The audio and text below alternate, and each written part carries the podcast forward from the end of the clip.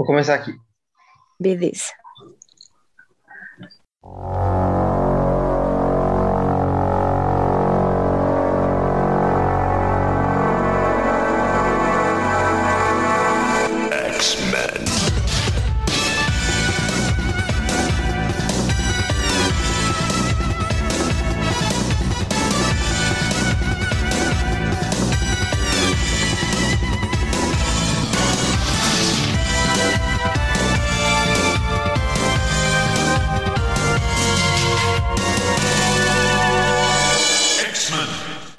Bem-vindos à Utopia X, seu podcast sobre os X-Men. Nosso objetivo é acompanhar com vocês a leitura da longa e complicada linha de publicação X da Marvel. Então, além da atual era Hickman, conforme é publicada aqui no Brasil, estamos fazendo episódios sobre as sagas do Chris Claremont, as sagas dos anos 2000 e sobre os mutantes em outras mídias. Se ainda não conferiram, botem para trocar aí a sua playlist de preferência ou até mesmo escutem todas elas. A gente vai ficar mais agradecido. E hoje vamos falar das histórias que estão em X-Men número 18 e X-Men número 19 nos mix da Panini.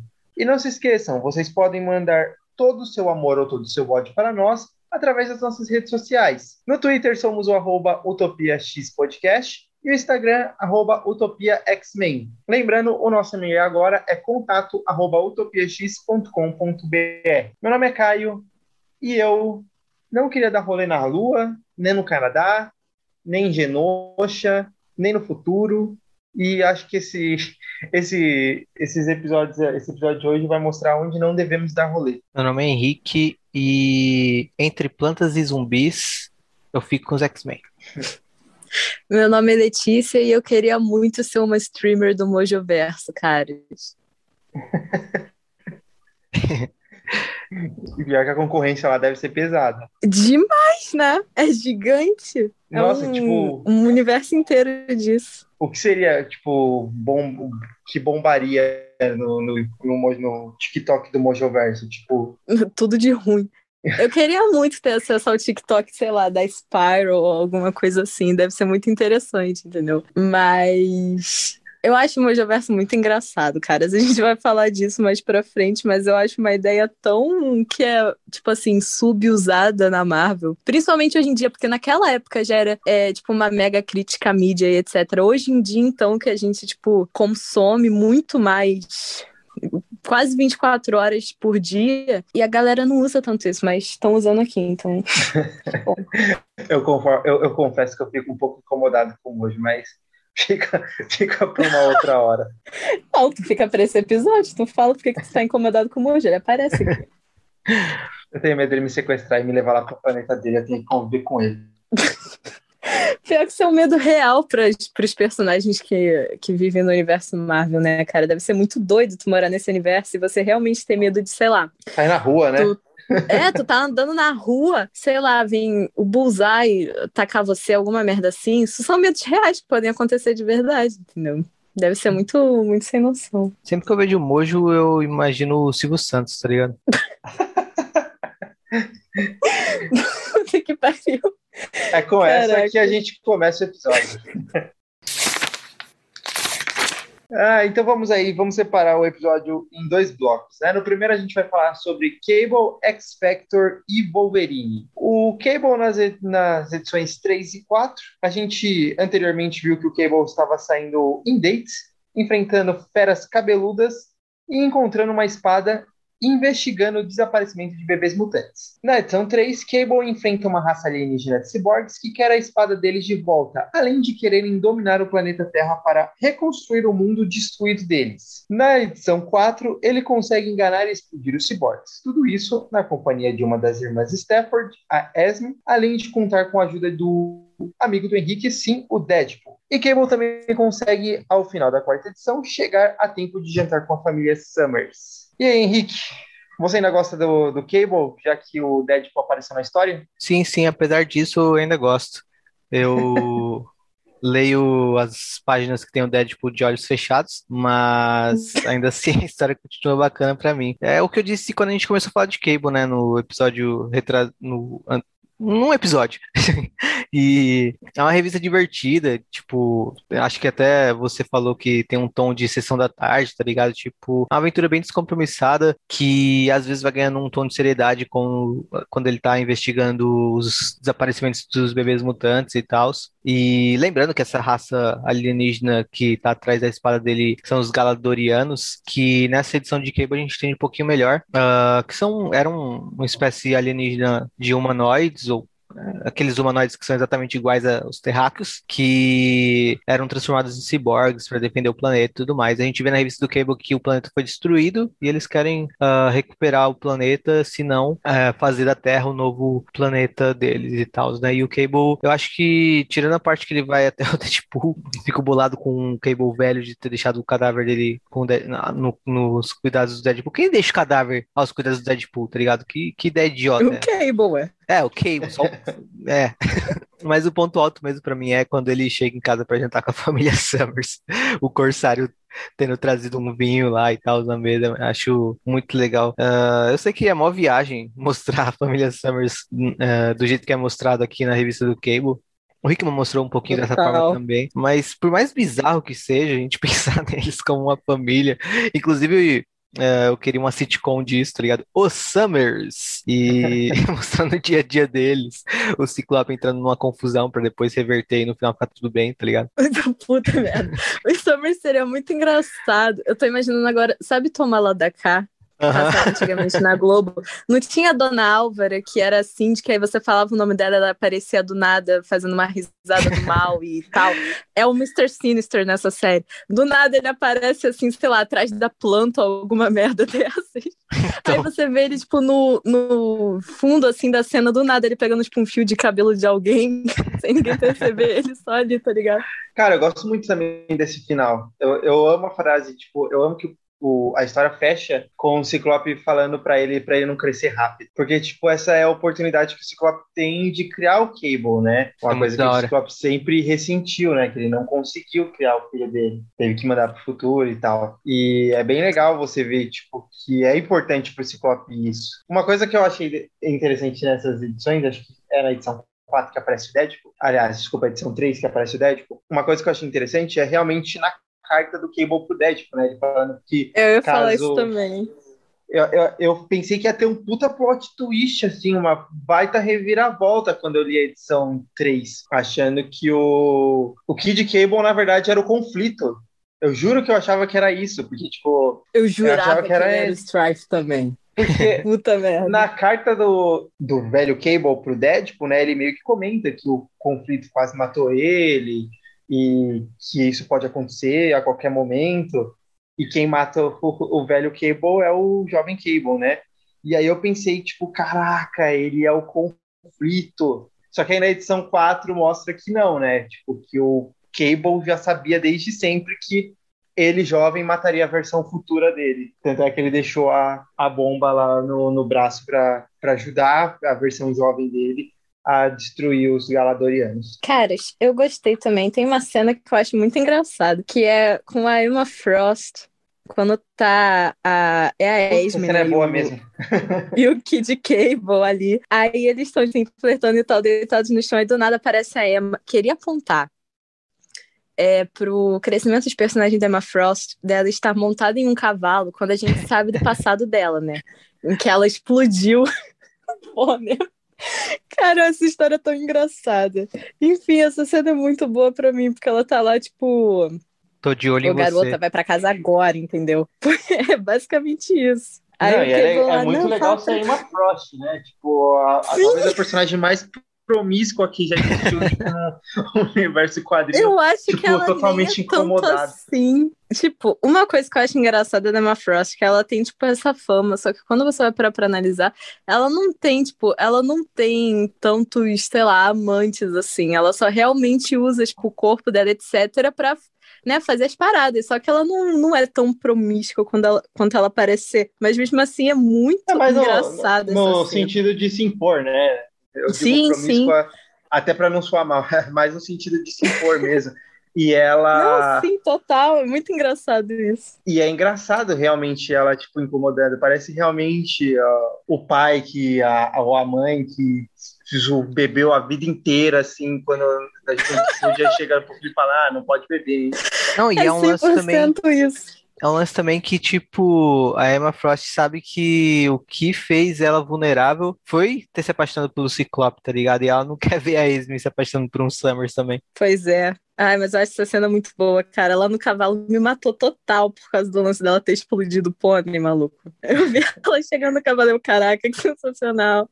Mas essa cena eu acho que foi a que eu mais gostei, porque eu achei ela muito boa. Mas de resto, eu acho que Cable é muito divertido, cara. Eu também gosto.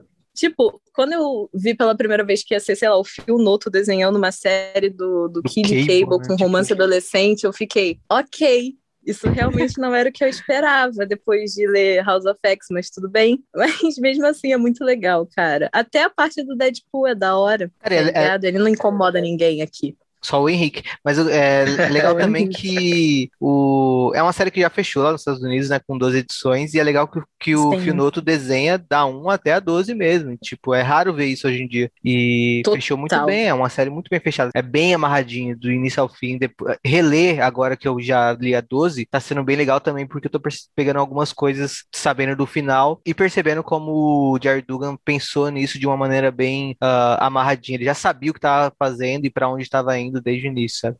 Então é bem legal. Concordo, é maneiríssimo. X Factor 2.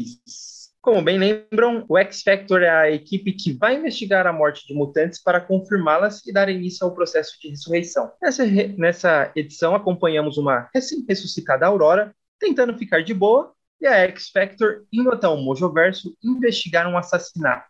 E o Mojoverso, assim como a Rede Globo, está tentando adaptar aí ao novo mundo e agora está completamente conectado, online e super moderno. Aproveitando que a Letícia tá doida para falar do Mojoverso, o que, que você achou dessa edição? Eu tô, cara, eu achei essa diversão, tipo, essa diversão, essa edição muito divertidinha, tá ligado? Porque a Alia Williams, ela é muito, tá ligado aquele meme do How Do You Do My Fellow Kids? Que é o cara, tipo, é, velho na escola fingindo ser jovem. A Alia Williams me faz completamente essa vibe.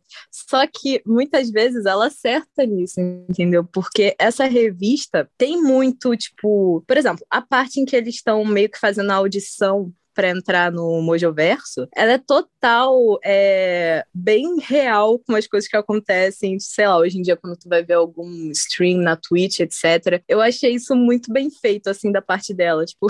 O chat que eles estão tendo ali, o, a galera não gostando do. Como é que é o nome? Do North Star, porque ele não faz nada, mas aí todo mundo adorando a Rachel, porque ela literalmente tá na mesma posição que ele tá. Aí tem a, o pessoal, tipo, aquela dali não é a filha do Magneto, mano? Ela, pô, nada a ver. Só porque ela tem cabelo verde e tal, a garota não se impõe pra ser filha do Magneto.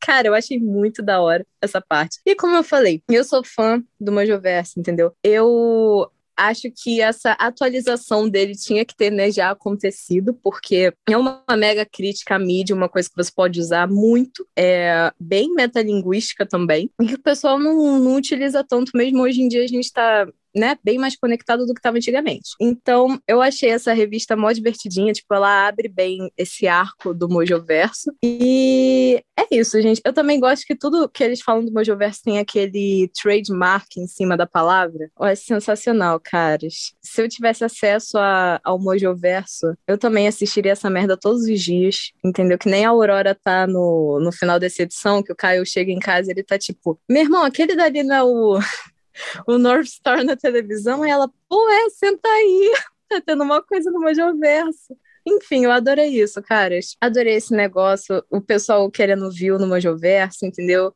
Eu gostei dessa primeira, é, dessa primeira parte. Eu gostei mais do que a primeira edição da X Factor, inclusive. Eu achei essa parada do, do Mojoverso deles a, uma das coisas mais legais que teve nessa minissérie. Eu, eu curto a volta do Mojoverso e tal.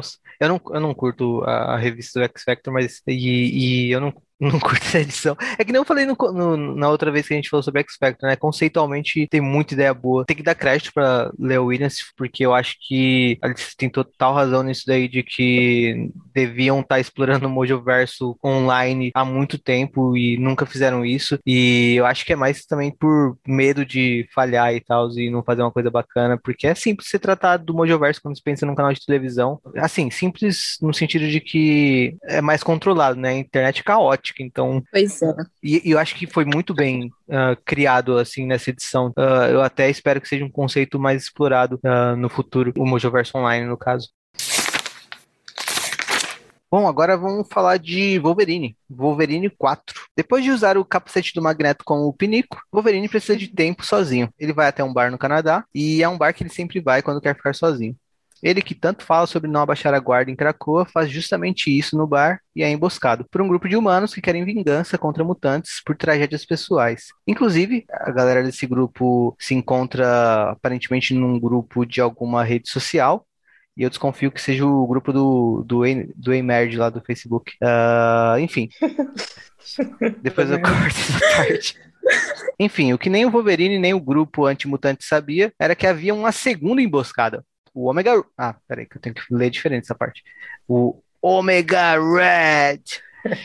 Ele, ele, ele seguiu o Wolverine até ali para capturá-lo e entregá-lo aos vampiros. Aqueles que, como a gente viu na primeira edição de Wolverine Parte 2, sabemos que eles querem o sangue do querido Logan. E aí, Caio, o que, que você achou dessa edição? Cara, eu acho que aquela data page que tem logo nas primeiras páginas é, é meio que o, a alma dessa edição, né? Que ele fala como o, o Wolverine meio que não se sente muito bem em Krakoa, porque ele acredita que, o Wolverine, que, o, que a vida é um equilíbrio. E o equilíbrio é meio que o Wolverine já fez coisas boas e já fez coisas ruins, né?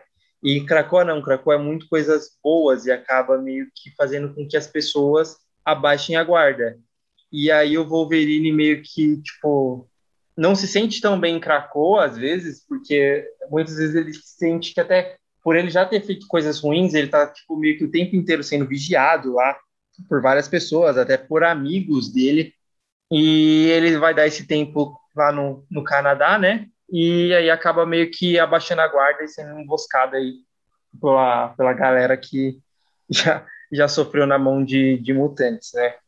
Na verdade, não é que eles sofreram, tipo, acabaram sendo pegos em fogo cruzado por mutantes e meio que levaram isso pro pessoal querendo se vingar dos mutantes. É, outra coisa que eu queria falar também desse, dessa edição, que eu achei bem interessante, que é o começo dela, que é quando o Wolverine fala com um conselho, né? Por mais que ele já tenha feito coisas ruins, né? O Wolverine, ele, tipo, tem, tem um lado meio ambíguo, tem uma coisa que ele é uma pessoa que já fez muita coisa errada, mas sempre com essas coisas erradas que ele faz, ele faz pensando em fazer o certo, né? Tipo, é, é, existe um, um, um, dilema moral na, no, na forma que ele faz, mas o porquê que ele faz é uma coisa que, tipo, dá para dá pra abraçar o Wolverine nisso. E a, é.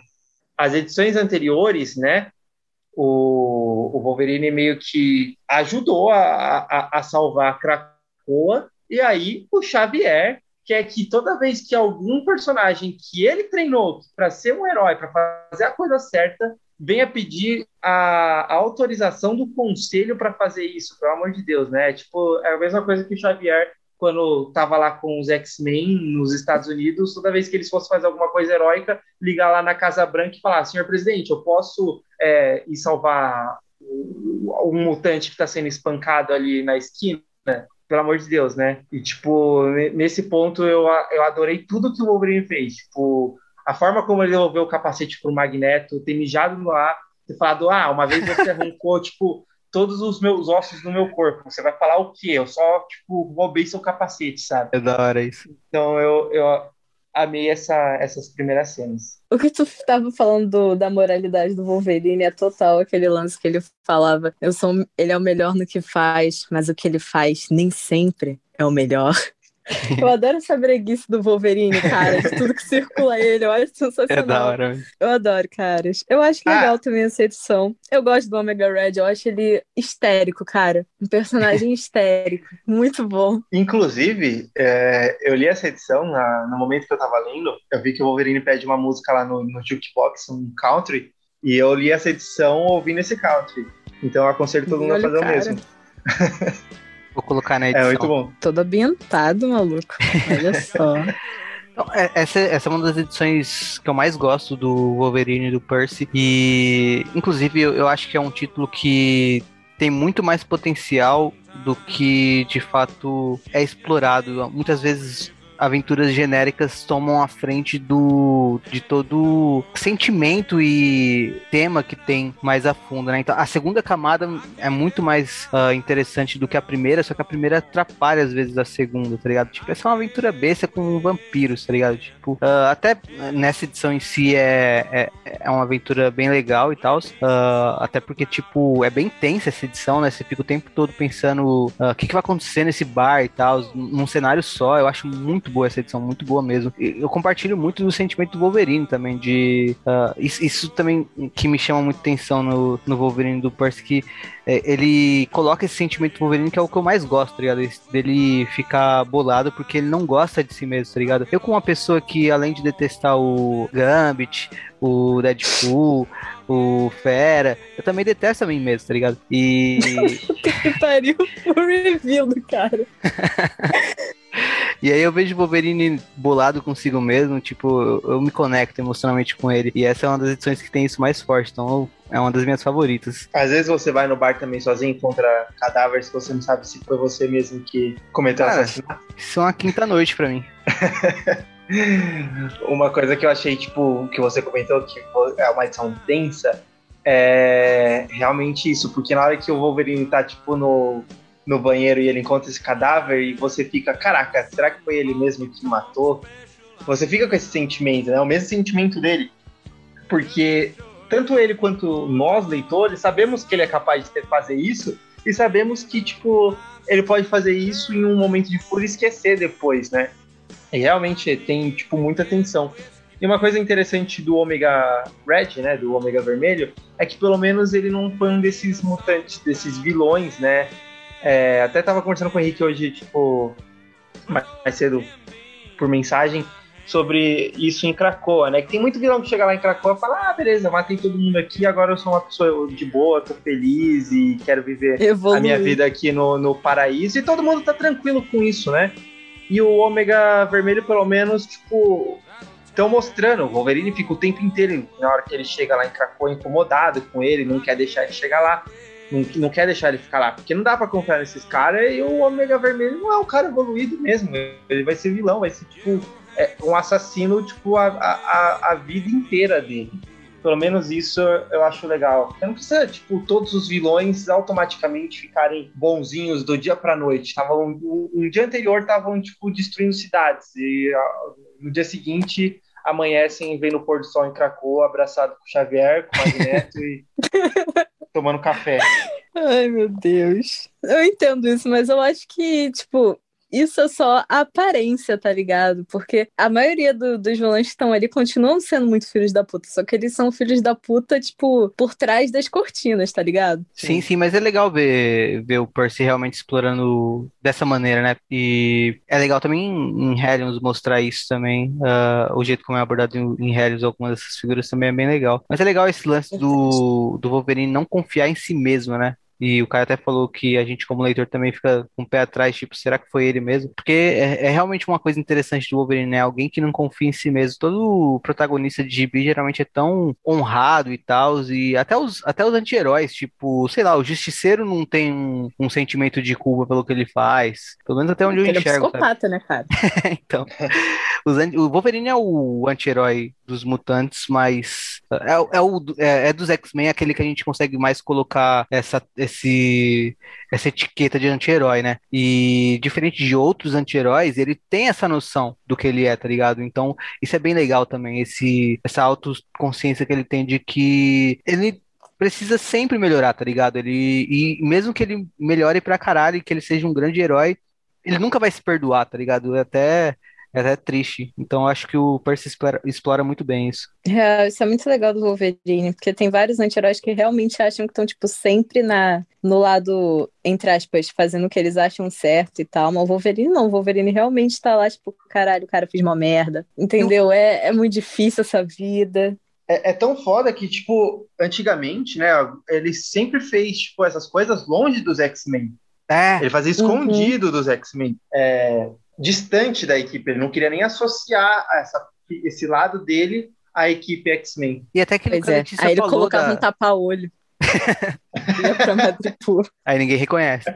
E até aquilo que Exato. falou da, da, da frase dele eh, resume muito isso, tá ligado? Eu sou o melhor no que eu faço, mas o que eu faço não é muito agradável. Eh, ele tem esse lance de que, tipo, até quando ele, dif- diferente de, de, de outros anti-heróis, ah, até quando ele, ele. Ele sabe que ele tem que fazer alguma coisa, às vezes ele, ele mesmo está se julgando enquanto faz, tá ligado? Ele não tá achando, ah, não, eu sou certo. Ele não é tipo fera, tá ligado? Que vai fazer uma coisa horrível e acha que é super justificável. O Wolverine não, ele sabe que mesmo quando ele tem que fazer a coisa horrível, ah, ele faz, tipo, triste por estar fazendo, mas ele sabe que é ele a pessoa que tem que fazer aquilo. Então, e- ele é o cara que passa dos limites às vezes, porque ele não quer que outras pessoas passem dos limites. Ele sabe que ele aguenta carregar essa culpa e é- é- é- eu acho bem, bem legal essa faceta do Wolverine, que às vezes ah, alguns escritores não exploram tão bem, né? Só fazem ele sendo um fatiador sanguinário.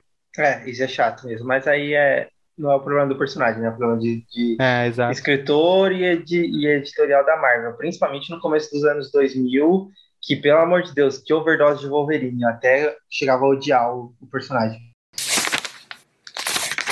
Bom, agora a gente vai pro Império, né? É Império? É. É, eu vou.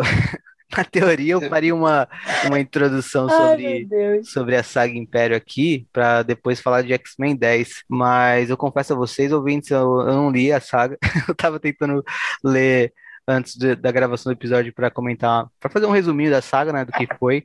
Mas não deu tempo de eu, ler ela inteira. Eu li só a primeira parte, a parte de preparação, né, Road to Empire. Mas ah, eu fico Eu posso devendo aí. resumir a saga? Você leu Império? Não, não li, mas eu posso resumir. Ah, manda ver. Uma raça alienígena descobre que ela tem tecnologia para ir a outros planetas, tenta invadir a Terra como se nenhuma outra raça alienígena no planeta, aliás, no universo, não tivesse tentado fazer isso e tivesse sido expurgada pelos X-Men, pelos Vingadores ou pelo Quarteto Fantástico. Eles tentam fazer a mesma coisa que a gente está lendo aí desde os anos 60 e são novamente expurgados por uma dessas três equipes ou pelas três. Sabia que a gente já tava falando de King in Black, cara. Aí, mais uma.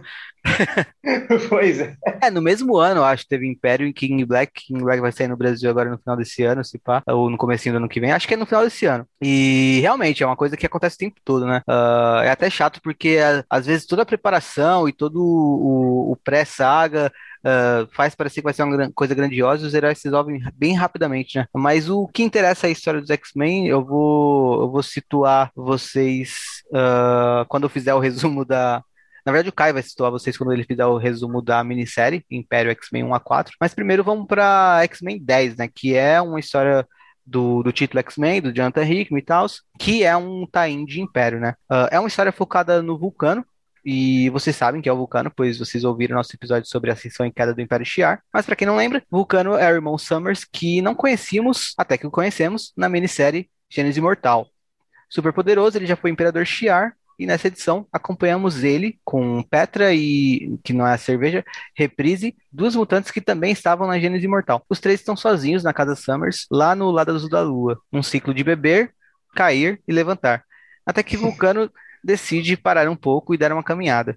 Nisso ele encontra alienígenas plantas, os Kotati, que estavam em guerra com a Terra, tentando fazer da Lua uma base deles. Vulcano batalha com eles, tentando se controlar, até que não se controla e mata todo mundo para então voltar para casa para beber, cair e levantar novamente com Petra e reprise. Além disso tudo, é da, é da hora porque é beber, cair e levantar. Tem uma, ele tá fazendo isso com a reprise, ou seja, ele tá reprisando esse ciclo e com a Petra, que é uma marca de cerveja. Mas enfim. Além disso tudo, algo novo é adicionado à história do Vulcano. Ele tem algumas memórias que ele não consegue acessar direito, mas que aparecem em flashes ou em sonho. E nessas memórias, seu corpo é manipulado por espécies alienígenas desconhecidas, que falam sobre como ele tem um pequeno potencial para o bem e um enorme potencial para o mal. Ao final, vemos que o Ciclope cumpriu a promessa que fez aos filhos de ir numa praia chiar. Não chiar na Os praia, né? filhos Uma é praia Wolverine. do Império Shiar, em Chandilar. E, ah, inclusive, levou o Wolverine, né? Estão ele, ah, Ciclope, né? Rachel, Cable, Jean, Wolverine curtindo esse dia na praia. E aí, Caio, você curtiu seu queridinho Vulcano tendo destaque numa edição? Eu volto com a pergunta: você curtiu finalmente ter visto o Ciclope de sunguinha Claro! no final da edição? Quem não curtiu? Cara, é, eu gosto bastante dessa edição, realmente por causa do Vulcano. Tipo, não que ele seja meu queridinho nem nada, mas o Vulcano é uma prova de que eu não sei por que existe uma certa, um certo mito sobre os X-Men que nos anos 2000 o X-Men perdeu qualidade, não era tão bom. E, tipo, geralmente quem fala isso são as pessoas que liam as histórias dos anos 90, que eram histórias totalmente muito mais focadas em ação e sem, tipo, comprometimento com o, a trama em si, né? E os anos 2000, eles, eles têm muita história boa, e não é só fase Morrison não é só fase Whedon, a cronologia tem várias histórias boas, e tem muitos eventos marcantes que são, tipo, que, que, que são muito diferentes do que estavam a- acontecendo ali no- nos anos 90, que era só uma reprise dos anos 80 e dos anos 70, né?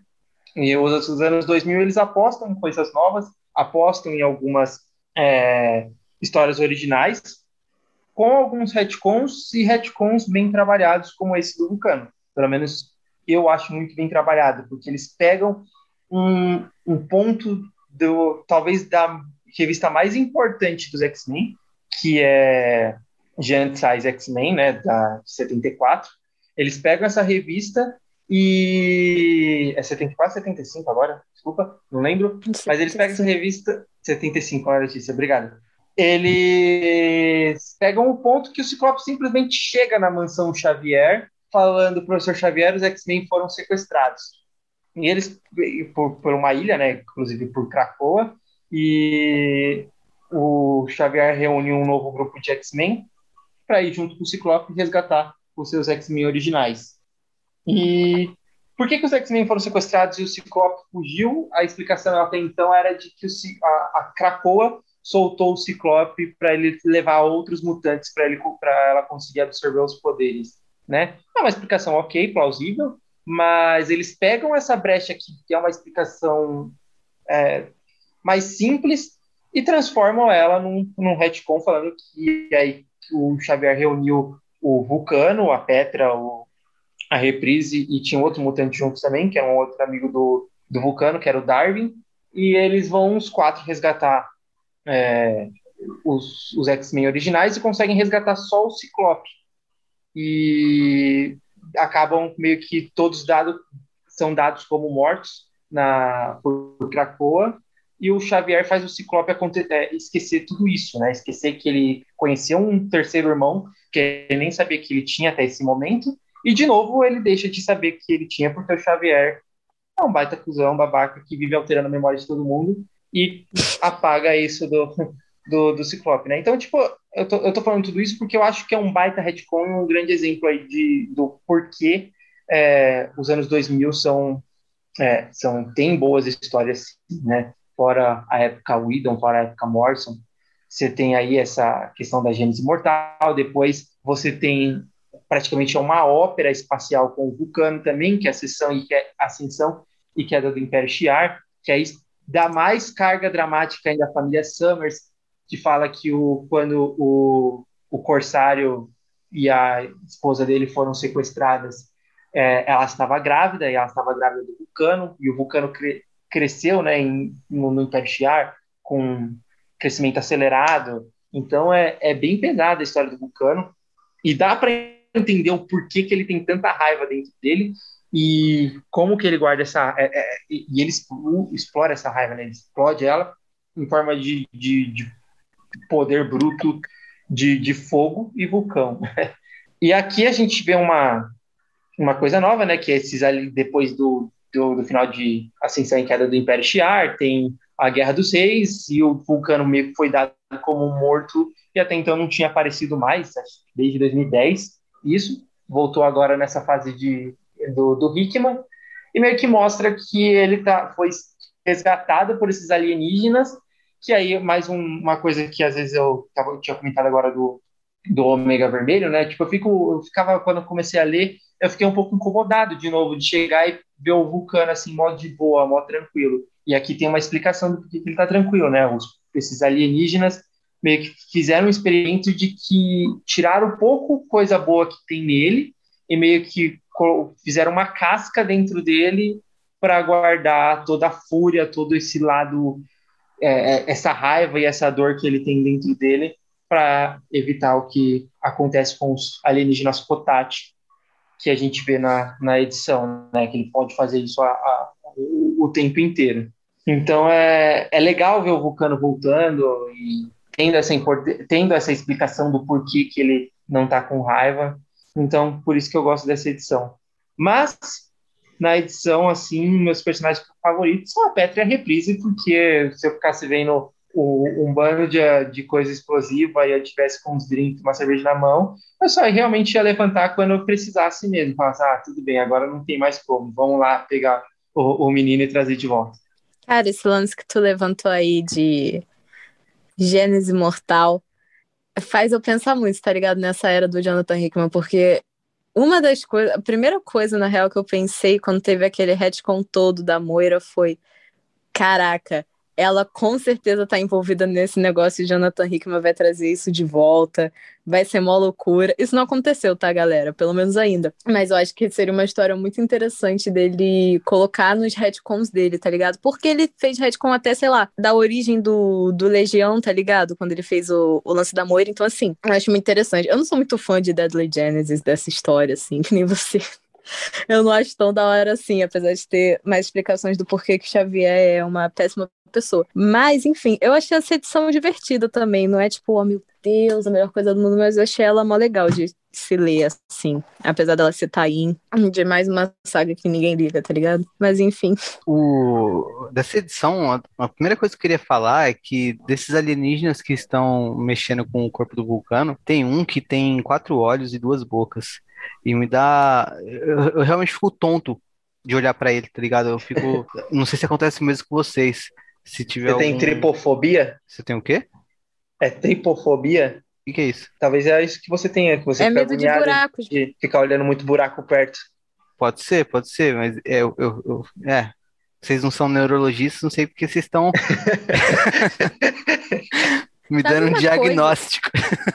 que tu tava falando de, tecnicamente da arte, né, do, do, alienígena. Uma coisa que, tipo, me incomoda na arte dessa, dessa pessoa que faz geralmente a pessoa que é faz esse, essas edições, é que todo mundo tem os lábios completamente rachados e é. desidratados, tá ligado? Isso me incomoda muito, Sim. cara. É foda. Tipo, dá vontade de ir lá e dar um. Como é que é o nome daquele negócio para quando você quer hidratar os lábios?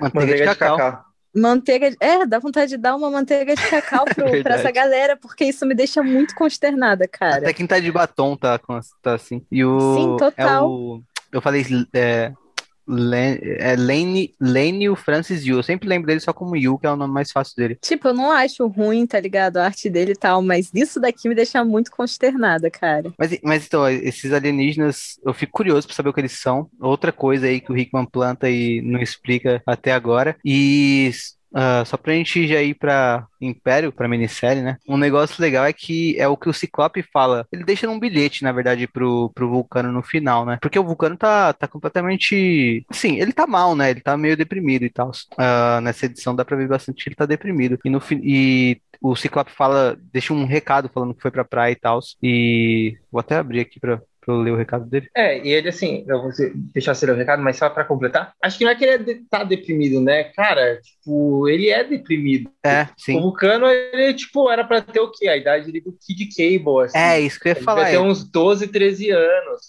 Ele e, foi envelhecido e... artificialmente, né? Exato, foi envelhecido artificialmente. E ele só conheceu Dora a vida inteira dele, né? Tipo, ele conheceu dor com o Chiars, ele escapou do Chiars, viveu, sei lá, um pouquinho com a Moira e com, com essa galera dele, né, com a Petra Retes e o, e o Darwin. Aí o Xavier já chegou recrutando eles, falando vocês precisam é, resgatar meus X-Men não deu, quase praticamente não deu escolha para eles, né? Nem para Moira, tacou eles lá no fogo cruzado e foram dar Até onde a gente ficou... sabe. Porque eu não confio não, cara. Eu acho total que com esse retcon aí do Jonathan Hickman da Moira, ela tem a ver com isso. Ela tem a ver com é, tudo na vida do Xavier agora. Não, fora que uh, outra coisa também louca é que o isso que o Caio falou de, não, deixa eu ler, deixa, deixa eu ler primeiro o, senão eu vou perder o fio da meada. A cartinha do Ciclope.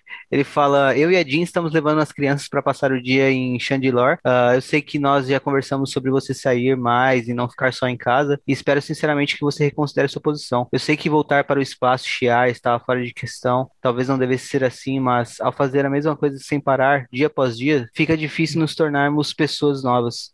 Eu sei que, no fundo, é isso que você quer. Ah, prometo que vou estar do seu lado o tempo todo. Pode vir fogo ou guerra, qualquer obstáculo no caminho, você está seguro, pois está em família. Nós devemos chegar em casa depois de jantar. Com amor, Scott. Eu acho isso muito foda porque, primeiro, é uma carta linda de Ciclope Família. Segundo, porque explora o, o Vulcano como, acho que pela primeira vez, como um irmãozinho mais novo do Ciclope, tá ligado? Uh, que é bem legal também, tipo, mostrar que o Ciclope olha para ele como um irmão mais novo, tipo, que o Ciclope vê nele uma pessoa que é realmente muito jovem, que passou por coisas muito traumáticas e precisa fazer o que ele quer, no fundo, né, se transformar numa pessoa nova, porque ele nunca teve a oportunidade de ser alguém, né? Ele viveu uma vida de dor e de destruição, o, o, Vulcano. E eu acho muito foda o Ciclope falando isso também porque Porra, eu amo o Ciclope, tá ligado? eu, eu gosto de imaginar o Ciclope ver. como meu irmão mais velho, meu pai, sei lá, tá ligado? Tipo, ele é uma figura paterna na minha vida. E eu, eu lendo isso que ele escreveu pro, pro Vulcano, eu também sinto que ele tá falando comigo, tá ligado? Aí eu fico emotivo junto com, com a história.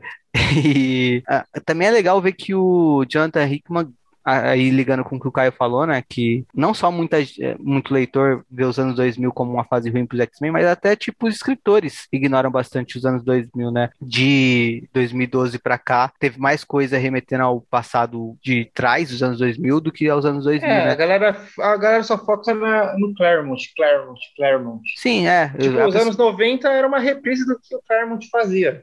Sim, e, e, é legal ver que o Hickman é um leitor dos anos 2000 e ele gosta do que ele leu nos anos 2000. Ele referencia várias coisas, não só a fase Morrison. Uh, aqui a gente vê ele, ele uh, acenando a toda esse, essa construção do Brubaker com o Vulcano, com o Gênesis Imortal, com a Ascensão do Império Shiar. Porra, os, os, Filhos da Câmara. Quem lembraria dos Filhos da Câmara, tá ligado? E o Jonathan Hickman traz isso de volta, tá ligado? É, uh, uma saga, né? Tipo uma mini uma um arco dentro um arco, do, é.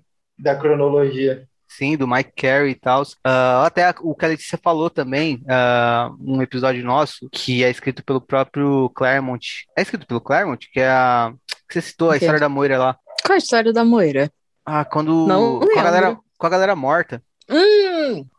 Chaos War. Chaos War. Isso vai dar. Isso então, vai dar muito ruim. Que também é de Isso, 2010, cara, parece. É um negócio assim, né? Eu já expliquei o que é Chaos War, porque a galera que tá lendo, gente, isso vai eu tenho certeza que isso vai influenciar tanta coisa em X-Men. Isso é só um tie-in, sabe? De uma saga de uma da Marvel saga... que ninguém lembra que existiu. É, você mencionou nos episódios, eu até tô lendo. Mas uh... sabe quem lembra?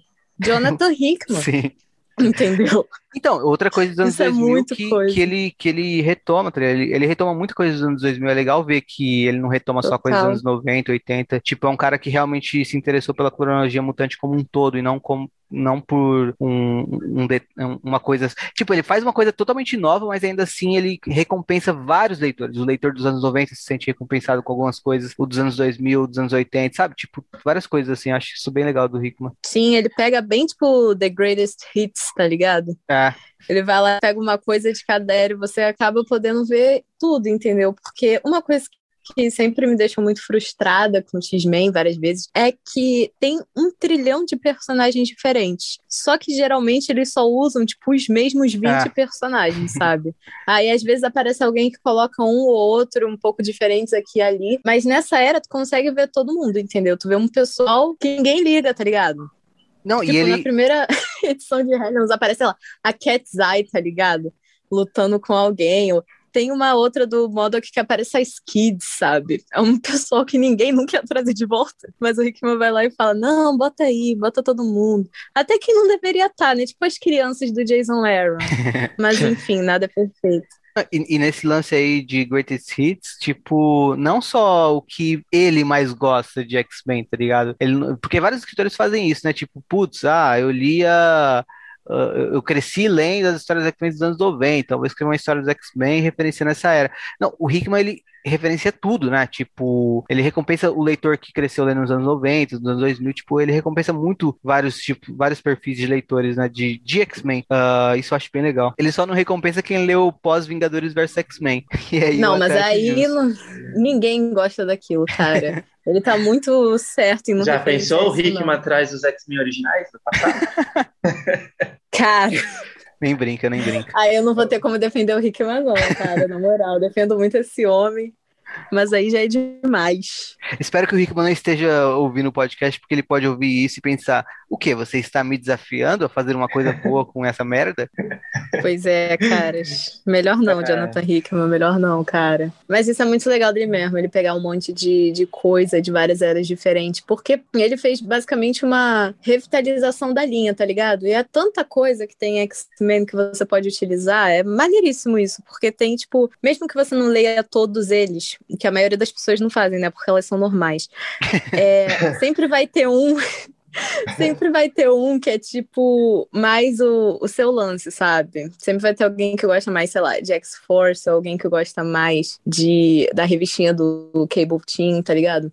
Ou até de um personagem específico, hora, né? Tem muito material. Pois é, tem muita gente que, tipo, lê mais as outras coisas da Marvel, mas tem, tipo, uns personagens dos X-Men que são mais específicos que eles leem histórias, tá ligado? É, eu acho isso da hora. Uma galera curte pra cá. Tipo, eu, eu, conheço vários leitores de. que não são exatamente leitores de X-Men, mas leem coisas da Marvel, que, por exemplo, gostavam muito da X-Factor do Peter David com o Madrox liderando e tal, investigando os negócios e tudo mais. E vai ver o Madrox em X-Corp vai gerar um interesse em Lex Corp porque tem uma Madrox lá, sabe? Coisas do tipo, eu acho isso bacana mesmo. Uhum. Real, isso é da hora, Jonathan Hickman. Uma coisa só para completar, acho que eu, eu, eu, ia falar, quase que eu esqueço. É sobre o Ciclope, né, que basicamente é, ó, apesar de ele não ser o personagem central nessa edição, e teve várias que ele não foi o personagem central, mas ele sempre aparece, né, em X-Men. Acho que não teve nenhuma edição que ele não apareceu. Eu acho que ele não aparece, Tipo, eu acho que na 6 ou algo assim, que é aquela da, da Mística. Eu não lembro se ele aparece, eu acho que não. Só se for em é, flashback. É, eu acho que realmente ele não aparece nessa. É, é, é, verdade. Mas basicamente, tipo, praticamente todas, né? Ele aparece pelo menos um pouco. E verdade. todas as edições ele tá cumprindo aquilo que ele fala na primeira edição de X-Men, né? Que é aproveitar o momento com a família dele, né? Tipo, ele fala, estão tentando me matar o tempo inteiro e sem eu deixar de viver... ser o capitão de Krakoa, né, mano? E sem deixar de ser, tipo, ele, ele tá Sim, eu tenho um pitch é pra Capitão Krakoa. Nunca, ele nunca conseguiu fazer, né, é, como X-Men. Ele sempre tava o tempo inteiro tenso, o tempo inteiro com a responsabilidade em cima do, do ombro dele. E aí agora ele consegue aproveitar esses momentos com a família dele. Cara, eu achei muito legal aquela última cena da, do Cable que a gente acabou de falar, né, do, do Cable 4, que ele fala para o Cable não crescer muito rápido. Isso é muito legal, que é o momento que ele pode ser o pai, é que ele falando com o irmão dele que ele quase não conheceu e ele entendendo que tipo o o Vulcano não quer ir lá para Chandlar porque é um, uma coisa do, dolorosa para ele voltar para o Império Shi'ar, né? E Cara... ele entendendo e não indo, é, não insistindo e só deixando uma uma carta lá para explicar o que está acontecendo e falar, ó, oh, estamos aqui por, por você, sabe? É, é, é, bem legal tudo isso. E, cara, essa cena, é, até esqueci de comentar quando você comentou essa cena do Cable, só retomar rapidinho, mas essa cena do Cable, é, eu acho, essa cena final do Cable, dele falando pro Cable não crescer rápido, eu acho tão fantástica, porque, assim, é, é, ela é muito importante para mim, porque é sério, o Ciclope é meu personagem favorito de quadrinhos uh, num geral, tá ligado? Tipo, eu sou fanático por vários, Homem-Aranha, Batman, Thor, etc. Mas o Ciclope é o Ciclope, é, citando o Crack Neto, né? Que sempre fala que fulano é o fulano. O Ciclope é o Ciclope. Eu, tipo, é o meu personagem favorito, de longe. Eu, eu amo o Ciclope. Desde que eu, desde que eu era criancinha, eu amava o Ciclope. Eu tive uma grande decepção com o Ciclope na minha vida, que, que é inclusive o motivo de eu não gostar da revista X Factor. Eu não consegui curtir a, a primeira X Factor, né? Porque, porra, o Ciclope vai embora, deixa a mulher com o filho pra trás. Era Eu- o que eu ia falar. É, Eu ia então, falar disso mano. agora, todo mundo falando Ciclope família e tal. então, Aí eu. Mano, o cara É. que largou mulher e filhos. é, então, inclusive, o, o Claremont fica puto com isso, né? Fica. e eu também, tipo, é, é- porra, é- é- é, foi o momento que mais me, me- me quebrou as pernas, assim, sabe, de ler a cronologia dos X-Men, é ver esse, é, esse momento da, da X-Factor original, o Ciclope largando a mulher e o filho, ah, e depois saber que ah, ele nunca vai chegar a criar aquele filho, tá ligado? E uma coisa que me alentou um pouco foi a minissérie dele com a Jean indo pro, futuro criar o Cable. Nossa, a né? minissérie é muito legal. É, The então. Further Adventures of Cyclops and Phoenix. Sim, Muito da hora. Mas mais do que essa minissérie, esse momento ele falando pro Cable ah, não crescer tão rápido, tipo. Porque, porra, eu sou pai, tá ligado? E eu, eu- imagino que ah, todo pai que se importa com a criança e que vive a infância da criança deve se identificar com essa fala do Ciclope, tá ligado? É um negócio muito insano, tipo, você ter um filho e você vê o tempo passando, tá ligado? É como se tive, tipo, é, é realmente insano, tá ligado? Ah, você não, você não quer, tá ligado? Ao mesmo tempo que você quer, que você tá curtindo, você não quer que ele cresça rápido demais, você não quer que acabe, tá ligado? Ah, toda essa fase da infância dele. E, porra, o Cable envelheceu na vida do Ciclope, assim, tipo, ele deu tchau pra ele quando ele era bebê e aí viu ele de novo adulto, tá ligado? Depois. E ver ele nessa fase criando o Cable, um Cable infan- infantilizado mesmo, tipo, tá sendo maravilhoso pra mim, tá sendo tipo de. ah, salvar meu espírito quando eu lembro desse trauma que eu tive lendo X Factor original. E uma cena como essa dele falando pro Cable não crescer tão rápido é, é muito importante pra mim como leitor fanático pelo Ciclope. Eu entendo tudo isso que você falou, mas assim, eu acho muito bonito pro Ciclope, mas que me causa muita raiva também é ela, Jean Grey. Porque eu, cara, não dá. O meu inferno ferrou muito o jeito que eu, que eu via a Jean Grey na minha vida, porque eu já não gostava dela quando eu era criança, eu achava ela muito chata. Eu acho que é por causa do desenho e tal, ela não era uma personagem muito da hora. Mas assim, ver a Jean Grey toda mãe, toda família, criando um filho lá, que era da Madeline Pryor, eu nunca esqueci isso, cara. A- literalmente, quando a Madeline, tipo, morre, tá ligada? A Jean Grey vai lá e pega todas as memórias da mulher, vira pro Ciclope e fala: Ai, você só gostava dela porque ela era parte de mim, mano. Ficou muito puto. Eu espero muito É que alguém, tipo assim, traga, traga ela de volta aí pra essa família Summers, entendeu? Uma coisa que podiam fazer é dar o Strife, Kid Strife pra ela criar, tá ligado? Não, Eu acho ou que isso ia ser mesmo, muito engraçado. ou mesmo mo- mostrar, sei lá, em algum ponto da cronologia futura, o Kid Cable e a Madeline juntos, tá ligado? Tipo, igual foi Pois esse é, que você cara. citou de, da- das aventuras do Ciclope com a Fênix. Ah, dá um momento assim dele com a Madeline, porque ela merece. Ela merece muita coisa, né? Mas essa é uma das coisas que ela Pois merece. é, cara. Nossa, ela devia meter um processo na, nas costas do Scott, cara. Meu Deus. Mas é isso. Essa é a única coisa que me deixa bolado, porque eu gosto muito do Ciclope também, cara. Ele é um dos meus personagens preferidos ever, que nem teu. Mas isso daí me quebra. Ciclope família, eu lembro muito disso. Eu fico, ah, família mesmo, Scott.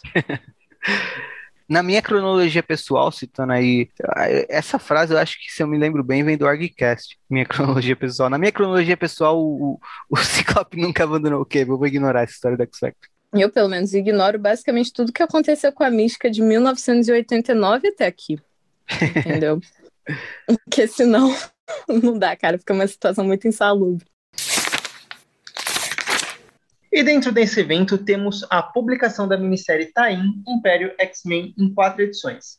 A primeira edição é escrita pelo Jonathan Hickman e Tiny Howard, a segunda por Gary Dugan e Percy Jackson e a Lee Williams. Quem é Percy A Jackson, terceira cara? por- Percy Jackson, Tu cara. Percy Jackson? Percy Jackson é o Harry Potter genérico, caralho. Não é nada. Percy é muito melhor do que o Harry Potter. Fala mesmo. Harry Potter é chato.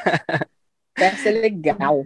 E é Tiny Howard. Tiny é pequenininha, é a Howard. Pera aí. É, Tiny Howard. Ai. A segunda por Gary Dugan, Benjamin Percy. Segue assim, pode seguir no riso. E a Lia Williams. A terceira, a terceira por Vita Ayala, Zeb Wells e Ed Brisson. E a quarta edição por Jonathan Hickman. A lista de ilustradores também é grande. E aqui cito o ilustrador primeiro, colorista, depois. Como é que é? E aqui eu cito ilustrador primeiro, Caralho, colorista tá depois. muito confuso. Gente, o que que tá acontecendo? Pera aí, eu vou fazer esse parágrafo de novo. A lista de ilustradores, a lista de ilustradores também é grande. E aqui cito ilustrador primeiro e colorista depois. Matteo Buffani e Nolan Woodard na primeira, Lucas Wernick e CB Cebulski na segunda. Ah, mano, eu não vou falar O Lucas é o brabo, hein? O Lucas É, é, muito difícil falar esses nomes, cara. Não, mano, tem que citar todo mundo. Ah, cadê? Cadê? A lista de ilustradores também é grande. E aqui cito ilustrador primeiro e colorista depois. Matteo Buffoni e Nolan Woodard na primeira. Lucas Wernick e CB Cebulski na segunda. Cebol, na segunda. André Bocardo e Nolan Woodard na terceira. E na quarta e última edição, os desenhos são de Jorge Molina e Lucas Wernick. E a arte final É Werneck De Adriano. mesmo, cara. é Wer- Werneck, Igual a Tatá. É, ele é brasileiro, é da cara. Tatá. É, é isso. muito difícil, é, muito difícil adivinhar. E a arte final é de Adriano Di Benedetto e Lucas Wernick novamente. E as cores de Nolan Woodard e Rachel Rosenberg. Cara, se um de vocês estiverem me ouvindo, desculpa por citar o nome de todos vocês. Caramba. Essa foi. Nossa, essa foi o resumo mais difícil que eu li. Muito bom. Vamos à história. A feiticeira Escarlate tentou compensar os erros passados, trazendo à vida o- os mortos de Genosha. Mas a magia dela não deu muito certo e ela trouxe mutantes zumbis à ilha. O Doutor Destino. A, aliás, o Doutor Estranho ajuda ela a desfazer aquilo. Ela também reverte a magia dela. Ah, peraí, que aqui é o, é o Doutor Destino mesmo? Não, é o Doutor Estranho, né? Eu escrevi errado, mano. Se fosse o Doutor Destino, ia ser uma história muito mais interessante. Eu tô num ataque de riso eterno aqui. Mas é estranho, é o Doutor Estranho. O Doutor Estranho ajuda ela a desfazer aquilo. Ele tenta reverter a magia dela, consegue, mas diz que vai demo- demorar um tempo para que a reversão faça efeito. E eles devem torcer para ninguém ir até Genosha nesse meio tempo. Para quem não sabe, Genosha era uma nação mutante, Magneto era o líder do lugar, e durante a fase Morrison, logo no começo, os sentinelas mataram todos, né? Acho que. ah, aqui a- a, o. Henrique, o, Henrique me sab... o Henrique me sabotou no, no roteiro. Eu escrevi. Aqui o Sentinela.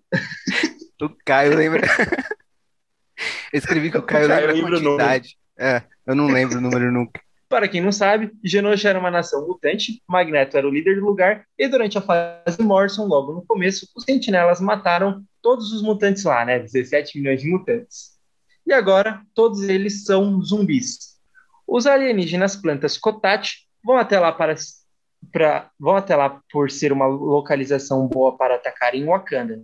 E aí lá estão os zumbis. Vale mencionar que os zumbis têm gene X, então eles ainda podem usar seus poderes. Enfim, plantas versus zumbis.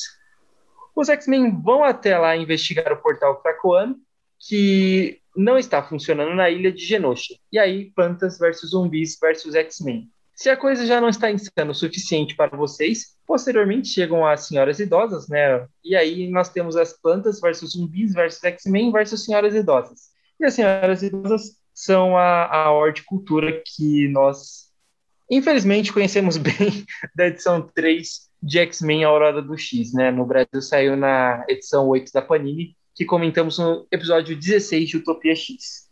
Eventualmente, é, os X-Men acabam salvando o dia, com diversos mutantes indo até lá, e tendo cenas de ação até que bem legais, destaque para a magia para o Black Tom, e a X-Force faz um team-up com a Horticultura. Bom, antes de abrir para comentarem, é legal apontar também o mutante que explode os monstros, plantas alienígenas, que surge no final do conflito, né? Seu nome é Garoto Explosão, e ele tem o poder de explodir e ele encontra seu zumbi em Genosha, ou seja, ele é um dos mutantes mortos no atentado dos do sentinelas a Genosha. Dá muito a entender que ele era o personagem que já havia aparecido antes na cronologia mutante, mas ele não é um personagem totalmente criado para essa minissérie. Bom, Henrique, você que gosta de sagas genéricas de invasão alienígena, você tem algo a dizer? Nossa, Exceto me, minha, ou a minha pronúncia errada dos nomes? me recuperei da minha crise de riso. Eu já tava rindo descontroladamente por ter feito você ler o nome de todo mundo que trabalha nessas edições. Foi, foi na maldade mesmo.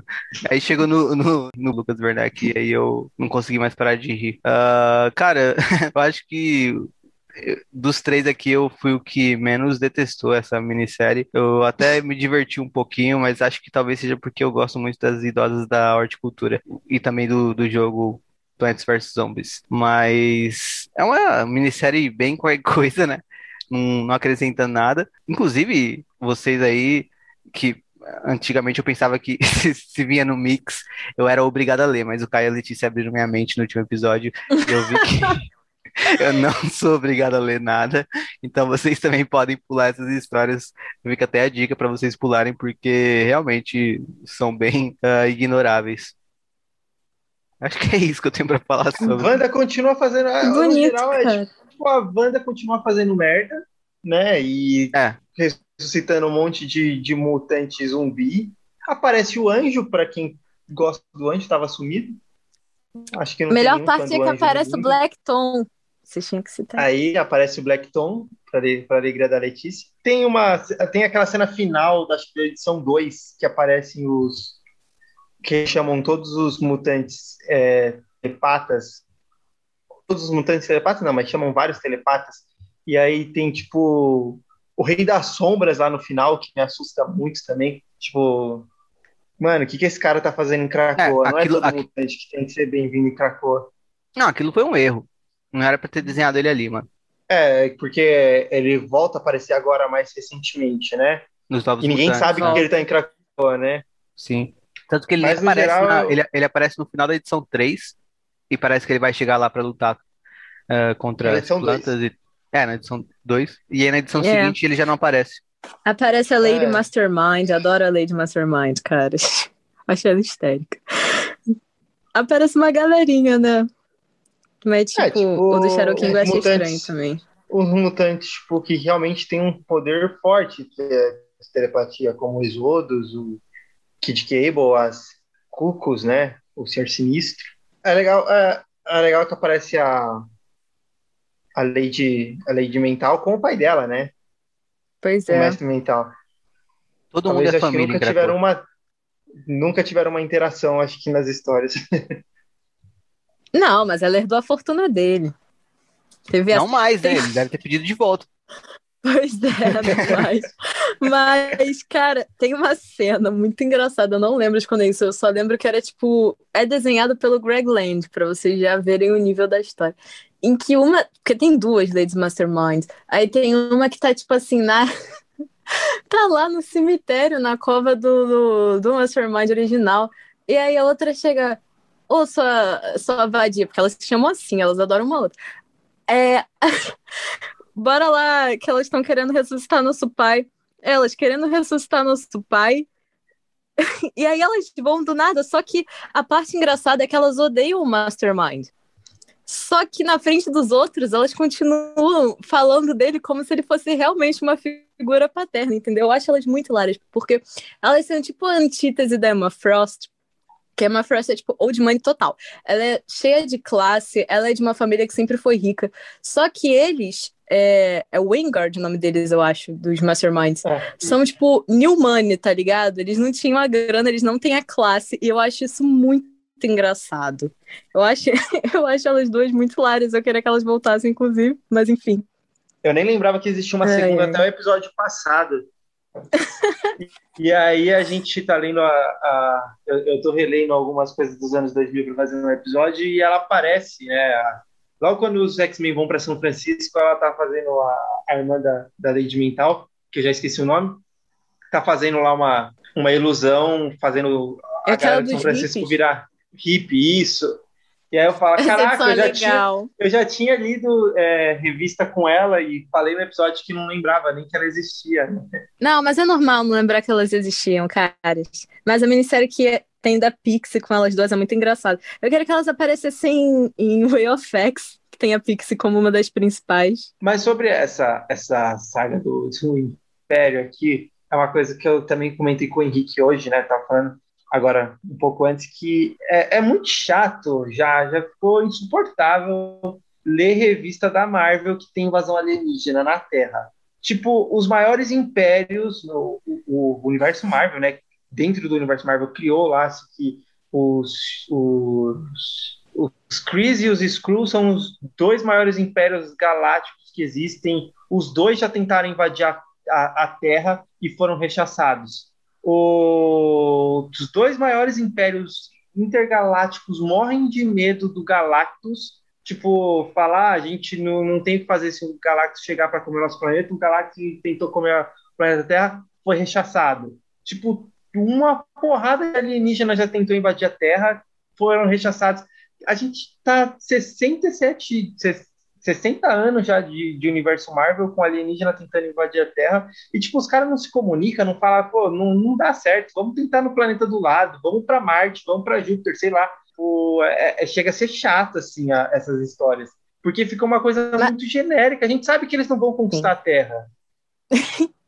Seria legal se em alguma história eles realmente fizessem isso, né? Ficar, sei lá, um ano de editorial na Marvel com o planeta sendo dominado por alguma outra pessoa. Isso seria histórico, assim. Mas sabe o que que é isso? É aquele negócio do só acredito vendo, tá ligado? Isso na mentalidade dos alienígenas. Eles com, ah, os caras lá, sei lá, os Kree não conseguiram, mas a gente consegue. Eu, eu tenho na minha mente aqui o que eles fizeram errado. É tipo quando você tá vendo aqueles documentários ou CSI, assim, que tem um crime, aí você vê que a pessoa falhou em tal coisa, aí tu fica, mano, se eu tivesse ali, eu teria, entendeu, visto essa falha no plano. Eu acho que é assim que eles pensam, sabe? Eles Ah, ficam, eu essa fico- galera eu não fico conseguiu, mas eu consigo. Eu fico Sim, revoltado total. porque eles não conseguiram matar o Vulcano na Lua. O Vulcano destruiu trilhões deles lá na Lua. E, tipo, como você vai invadir a Terra, fora- sabe? Você tem aqui. O, o Vulcano tem um em cada esquina no universo Marvel. Tipo, tem um Thor da vida, tem uma Capitã Marvel. Sim, total, total. Eu não tô falando que é bom, eu também acho ruim, mas eu acho que é assim que eles pensam. Ah, não, eu concordo. eu só acredito É. vendo. realmente tem que a, a, a gente tem que aceitar, né, que realmente só pode ser isso mesmo que eles da, da forma que eles Pode ser isso, pode ser aposta, pode ser aposta. eles perderam, né? Fora, fora Uhum. também, fora as que não são grandes sagas, né? Tipo, e fora as que não são alienígenas, né? Tipo, a, a que a, a, a ameaça que quer dominar a Terra, que é rechaçada pela Quanon em Fallen Angels, o Cable rechaça aqui os Galadorianos na revista dele também, que eles também iam dominar a Terra, tá ligado? Também, tipo, Pois é. É a Terra e a Nova York, tá ligado? Nova York na Marvel, meu irmão. Por que, que as pessoas ainda moram lá, sabe? Mas todo mundo quer dominar aquilo dali. Não, é, chega a ser muito é, é- é falta de criatividade total, assim, porque termina essa revista e aí a Letícia já fala, acabou de falar, tipo, já começa King in Black depois, né? Termina Sim. a Saga do Império, começa King in Black, que é a mesma coisa. É a mesma coisa, só que eu Uhum. ainda achei um pouco melhor do que Império, King in Black. Particularmente, assim. Pelo menos os tains que eu li são melhores, entendeu? É só a gente ver que um ano, um ano de, de publicação sobre Krakoa, né? Tipo, Aurora do X. Dentro de Aurora do X tem duas invasões alienígenas que os X-Men ah, rebatem em Krakoa, né? A- essa de Império e a do King in Black. Pois é. Teve a da ninhada também, Verdade. mas aí a da ninhada não foi uma coisa, foi o, É, só X-Men mesmo. não foi planejado, né? Eles estavam só Pois atrás é. do... É tudo pra pegar teu dinheiro, tá ligado? O negócio da Marvel. Porque podia Não, essa- tranquilamente fazer a galera vivendo, sei lá, em Cracoa de boa, sabe? Mas É, enfim, essa tem todo mundo que tá é- sempre conectado. É pra tirar dinheiro. Essa minissérie é pra tirar dinheiro mesmo. Tipo, Total. vender uma minissérie em quatro partes que não precisava existir de maneira alguma. É, já Não. tem, o- é, já tem o Tain, né? Já teve o, o Tain no X-Men o- é, 10, já tem também no X-Men 11. Pois Tipo, é, a- tem do Magneto. Enfim, acho que é mais isso, né? E, e e assim, eu, não, eu, não, eu me recuso a falar da Feiticeira Escarlate, porque Ai, meu Deus. Eu ia falar dela agora, inclusive. Que bom que você se recusou porque eu falo. Caras, eu sinto muita pena da Wanda na mão desses escritores, entendeu? Ah, outra coisa que eu queria falar que eu achei o Doutor Estranho muito esquisito nessa minissérie, mas eu acho que é o jeito que ele tá desenhado. Mas enfim, o. Como é que é o nome? A Wanda, maluca. Eu sinto muita pena dela muitas vezes, porque é muito coisa de editorial, tá ligado? Ela continua fazendo só merda, sabe? E, assim, a mulher tava completamente louca. Já explicaram milhões de vezes que, tipo assim, é, o doutor destino tava controlando ela, etc. Inventaram um monte de coisa. Mas mesmo assim, continuam colocando ela para fazer coisas, tá ligado? Que não precisava, sabe? Você não precisava colocar a Wanda fazendo essa merda aqui entendeu? Agora, de novo, o que está acontecendo agora lá nos Estados Unidos, também é coisa da Wanda, sabe? Você não precisa fazer todas essas coisas. Tem outras ameaças mutantes, entendeu? Não precisa ser sempre colocando tudo nas costas dessa mulher, sabe? Eu acho que já, já deu esse negócio. Tipo, foi, sei lá, em 2005, House of Fame, não é? Então, assim, gente, deixa deixa isso morrer, caras. Eu fico até com pena da Wanda, porque eu acho que ela é uma personagem muito interessante, só que só colocam ela nessas furadas, cara pessoal se recusa a escrever uma boa história para essa mulher. Só tem um cara que escreve uma boa história pra Wanda, é o Êxodos, quando ele vai contar para as crianças. Ai, meu Deus. ah, é o bicho papão. ah, a próxima vamos... história é do Êxodos, né? É, já, eu já ia puxando, já que o Êxodos conta a história da Wanda, ele conta também X-Men 12, né? 11. É. Seguindo os acontecimentos de X-Men 10, os Kotati enviam mais forças para a Terra, dessa vez para enfrentar os mutantes de Krakoa, atacando-os tanto na Lua como na própria ilha. Acompanhamos o Êxodos, contando às crianças mutantes sobre os grandes feitos do dia e a vitória heróica dos mutantes contra os aliens Planton. É uma edição que descobriremos sim que Magneto é um herói, um herói mutante. É o que eu sempre falo. Eu venho falando isso há anos. É o meu arroba no Twitter. Ele liderou os mutantes no combate, fazendo uso dos poderes de magma e homem de gelo para fazer grandes estacas de metal para matar os invasores. Não só isso, também derrotou o líder Kotat, derrubando inúmeros satélites nele. Fora isso, também vale dizer que Magneto é demais, né? E se tem um Magneto brilhando, eu passo a bola para Letícia que se em Giant Size Magneto fomos enganados, aqui na Letícia, finalmente tivemos uma bela história do mestre do magnetismo. Aí, Henrique, foi lindo, sabe? É emocionante. Eu não gosto. Só às vezes as pessoas falam para mim, ficam me zoando, falando que às vezes eu sou que nem o Êxodos falando do Magneto. Aí eu me sinto mal porque ele é vilão e tal. Mas o Magneto é foda, cara. Eu não. Por que, que eu vou falar desse homem? Não tem como, cara. Olha o que, que ele fez tu vai olhar para aquele cara e vai falar, não, Magneto é um vilão, não dá. Couldn't be me, entendeu? O jeito que o Êxodo conta já é, tipo, muito. Talvez exagerado. Eu diria né? digno. Ele fica com esse lance... É, ele fica com esse lance de religião do Magneto e tal. O cara é um pouco. um pouco cultista. Mas, porra, cara, não tem como falar nada dessa edição, porque o Magneto, ele fez tudo, entendeu? Ele tá lá, como é que é o nome? Liderando a galera. Ele simplesmente resolve aquela invasão toda, tipo, em cinco segundos com os poderes que ele tem, entendeu? Ele ainda fala lá depois, pô, o que, que a gente faz com esses satélites, com essas coisas? O Magneto vai lá e fala, tipo, ah, você manda recado para tal, tal pessoa na Terra, é, e os, sei lá, os satélites é, governamentais. Ah, isso tu fala que a gente não faz ideia do que, que aconteceu. Ninguém precisa saber disso. Mas, enfim, gente, o Magneto tá sensacional isso daqui. Tem também mostrando pro pessoal que o Magneto tá o quê? Inteiraço, tendo mais de 100 anos de idade que o cara tá muito bem para a idade dele, como a gente vê ali nas cenas do, do Magneto sem roupa. Enfim, é isso. Falem alguma coisa para eu poder falar do Magneto aí, porque eu só, eu só falo muito bem dele, aí fica meio.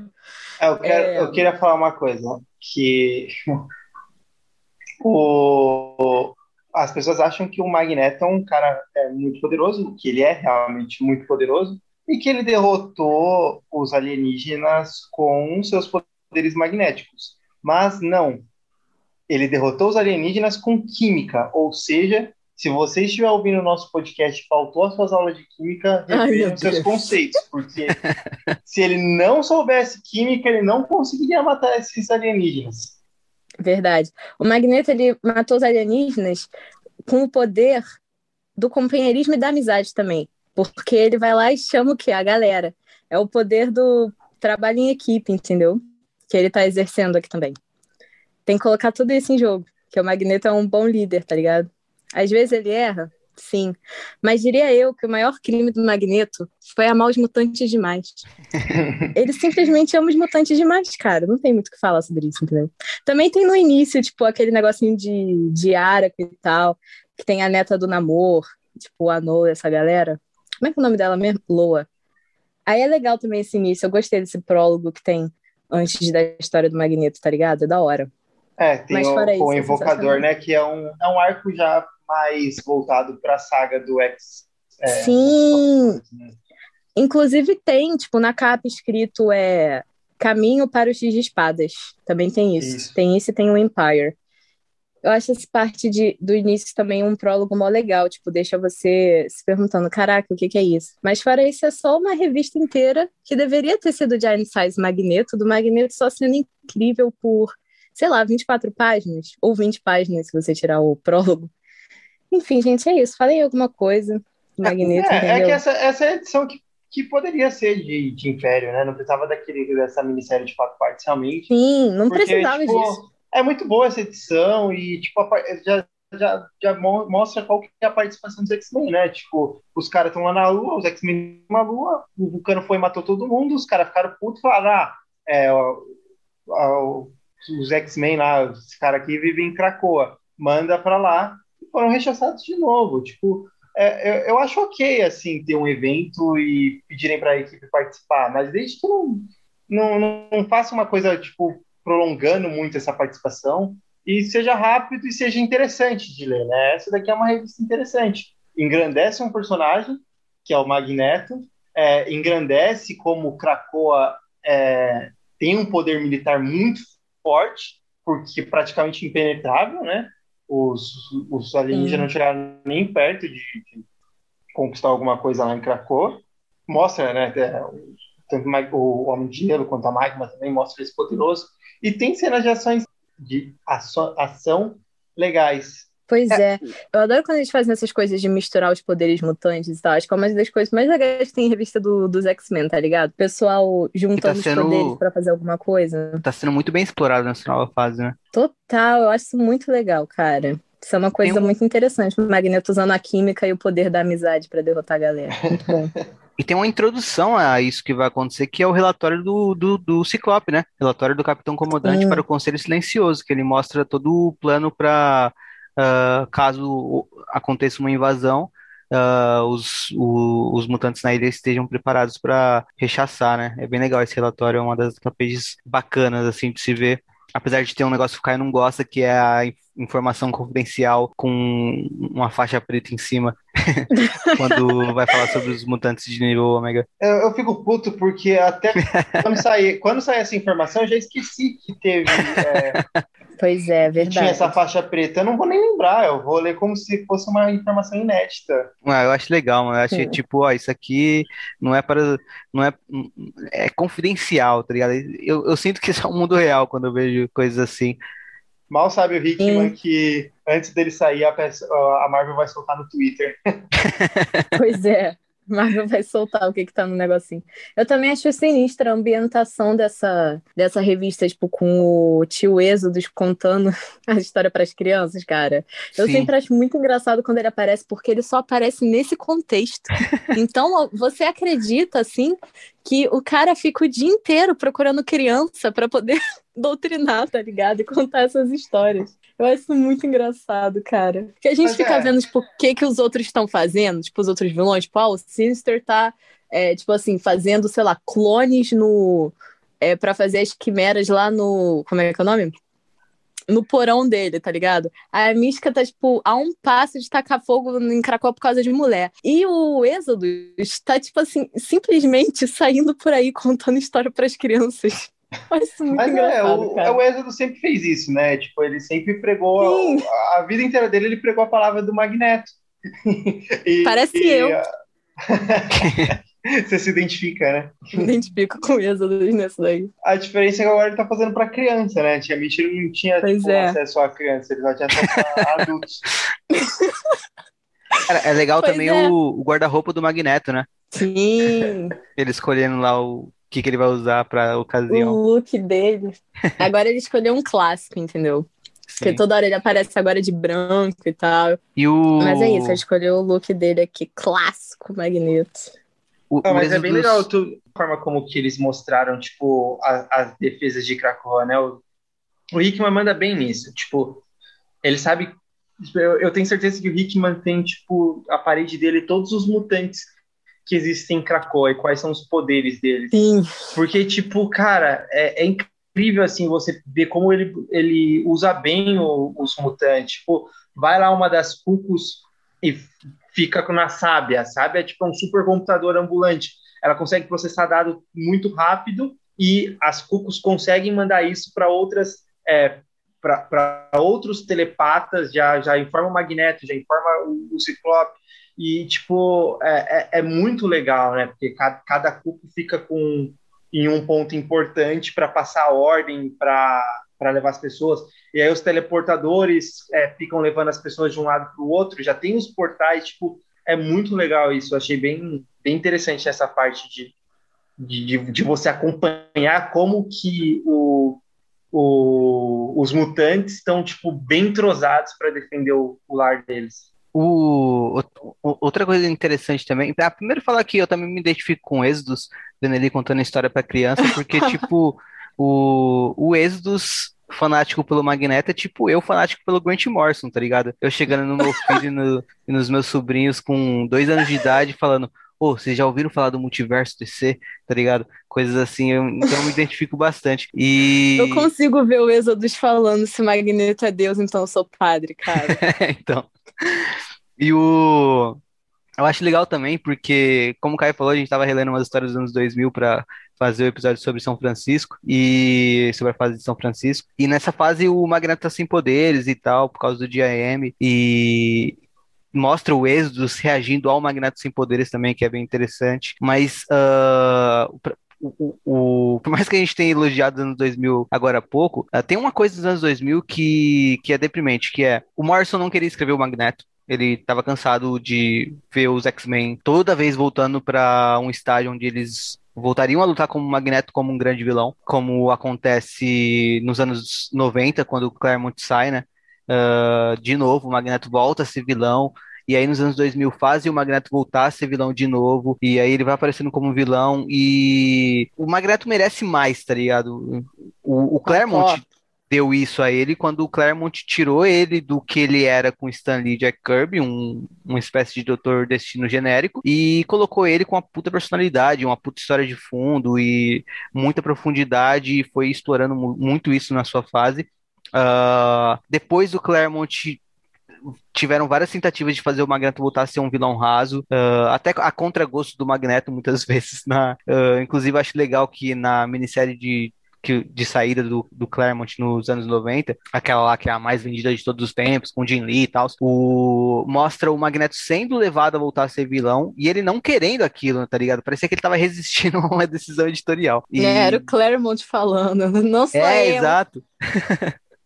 Tipo, ele não é- era claramente meio que falando, é, ele não é isso, gente. Porra, que saco. E o Morrison Pois também, é. ele faz a mesma coisa no final da, da, da fase dele. Quando a Marvel obriga ele a escrever o Magneto como vilão, ele faz uma sátira, tá ligado? Ah, muita gente fala que é uma história bem bosta que o, que o Morrison escreveu. O Morrison não escreve história bosta, gente. Se ele escreveu aquilo daquele jeito, era uma sátira, tá ligado? E depois do Dia M também mostra o Magneto. Vol- Mano, tem uma história em São Francisco que o Magneto tá usando uma armadura pra ter poderes de novo e ataca os X-Men, que é, que é deprimente. Enfim, aí o, o, o Magneto vai voltar a ser um pouquinho legal depois em Utopia. ah, e assim por diante ficar nesse mais ou menos assim é, para sempre. Só que com o Hickman, o Magneto tá recebendo o tratamento que merece. Isso é fantástico, tá ligado? E essa é a edição Eu concordo. Mais mostra O isso. né? cara é um herói nacional. As É? crianças adoram ele.